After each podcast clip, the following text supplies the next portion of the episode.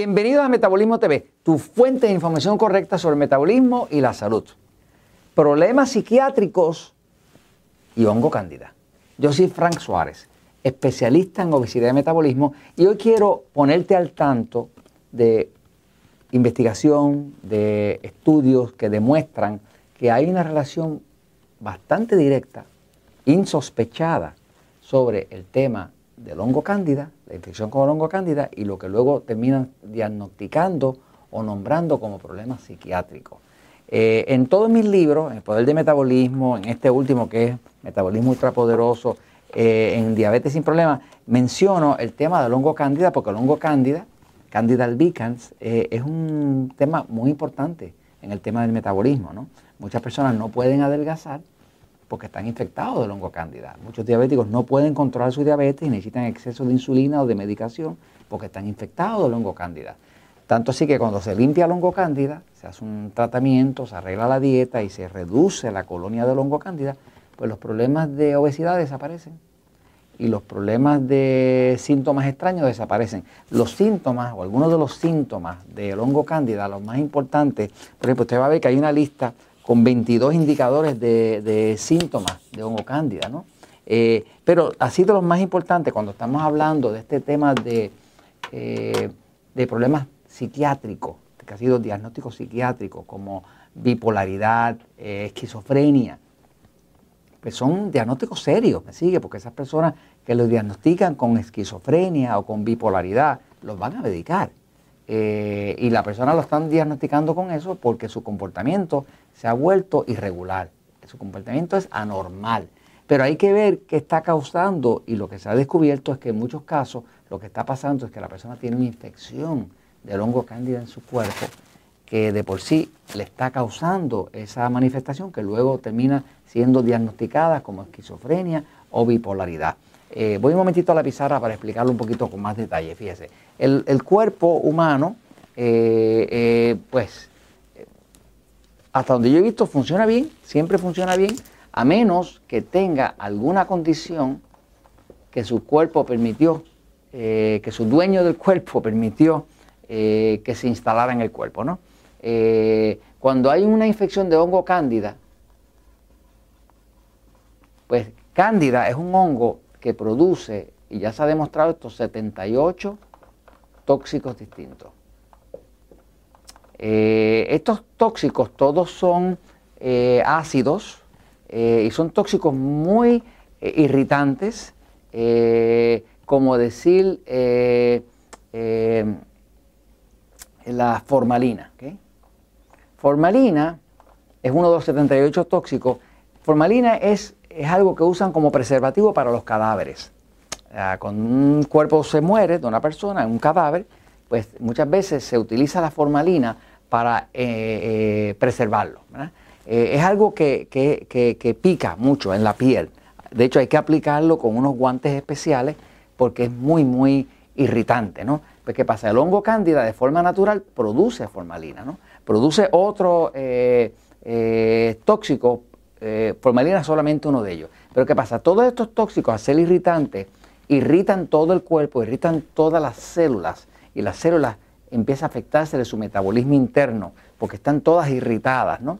Este, y, empiezan a funcionar mal. Ahora, ¿qué pasa? Eh, ya hubo un estudio, eh, este estudio básicamente habla de que la exposición al hongo cándida está muy relacionada a los déficit cognitivo, que son déficits mentales, eh, y los diagnósticos de esquizofrenia y bipolaridad. Este, este, estudio lo hizo la doctora Severance con un grupo como de otros siete médicos, entre ellos psiquiatras y demás, y básicamente miraron a tres grupos. Un grupo de 261 personas que tenían diagnóstico de esquizofrenia, que es una condición así gravísima, este, eh, psiquiátrica, porque una persona básicamente con un grado de locura, ¿no?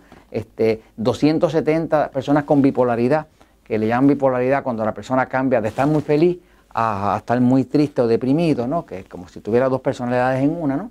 Eh, y tomaron como control, porque hay siempre un estudio que tener un control de alguien que no padece de eso, para poder comparar, eh, de 277 personas que estaban bien y que no tenían ningún tipo de diagnóstico psiquiátrico. Así que tomando esta, esta eh, casi mil personas. Eh, como base, hicieron un estudio de dos años y lo que estuvieron midiendo es los anticuerpos. Eh, estos 78 tóxicos que produce Cándida crean una reacción en las células de irritación y eso obliga al cuerpo a producir anticuerpos. Anticuerpos son unas sustancias que son unas proteínas que produce el sistema inmune, el sistema de defensa del cuerpo, que es eh, como lo que tiene una persona con una alergia. Cuando una persona tiene una alergia al maíz, pues eh, eso significa que su cuerpo ha creado anticuerpos al maíz. Si una persona tiene alergia a, a los mosquitos, a la picada de mosquitos, pues quiere decir que su cuerpo creó anticuerpos contra la picada de mosquito. O sea, que los anticuerpos son unas sustancias que crea el cuerpo para reconocer algo que lo ataca. Así que eh, midieron en la sangre de estas eh, eh, casi mil personas cuántos anticuerpos a cándida encontraban. Los anticuerpos a cándida se pueden detectar en la sangre.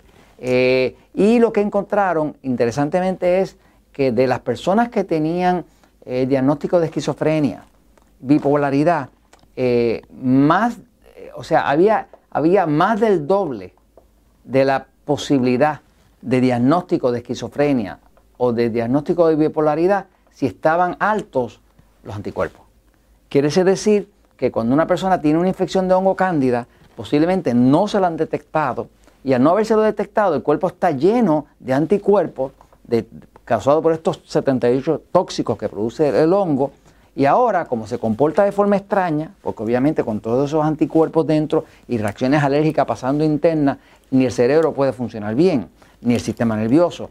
Y por lo tanto la persona termina siendo diagnosticado con esquizofrenia o con bipolaridad. Eh, encontraron entonces que las personas que no tienen diagnóstico pues eh, tienen niveles de anticuerpos muy bajos de cándida. Quiere decir que entonces sí hay una muy posible relación entre la infección del hongo cándida y lo que luego termina diagnosticándose a veces en un niño con bipolaridad, un niño con esquizofrenia, inclusive muchos de los niños que tienen déficit de atención, realmente lo que pasa es que sus cuerpos están infectados del hongo cándida. ¿no? Los indicadores principales, si usted ve mi libro Poder de Metabolismo, el libro eh, Metabolismo Ultrapoderoso, va a ver que tengo 22 manifestaciones del hongo cándida, pero las más importantes así para observar es el picor en la piel, el picor en la piel. El picor en la piel es bien característico de la cándida. La sinusitis, eh, las alergias, eh, eh, los gases, una depresión que da, porque cuando hay mucho tóxico, la persona se deprime, me sigue. Este, la pérdida de sueño, mala calidad de sueño. O sea, todos estos son indicadores que usted puede mirar y si su niño o un adulto, ser cercano suyo, está siendo diagnosticado con una de estas enfermedades eh, graves eh, eh, de, la de la de la pues de los ¿cómo se llaman eso? los doctores esos los psiquiatras. los psiquiatras Dios mío que para mí son yo he visto más psiquiatras este, locos que, que, otra cosa, ¿no? me perdonan, pero eso es lo que he observado, ¿no? Este, si uno de sus psiquiatras diagnosticó eso, ¿verdad? Pues eh, eh, tenga cuidado, revise a ver si tiene los indicadores de cándida, porque puede ser un problema fácilmente resolvible si uno resuelve el problema del hongo cándida. Y esto se los comento, mis amigos, porque la verdad siempre triunfa.